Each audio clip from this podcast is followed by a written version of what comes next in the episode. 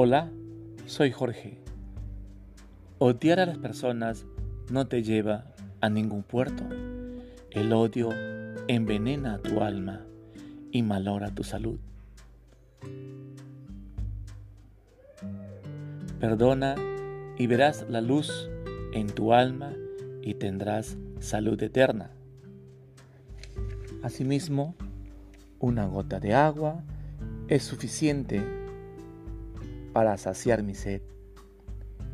Un poco de oxígeno me brinda un aliento de vida para seguir caminando en este mundo.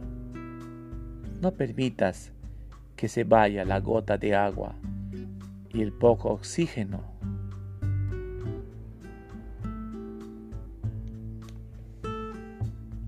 No, por favor. Y finalmente, el amor que me das día a día me da fuerzas de decir gracias por tu paciencia y bondad.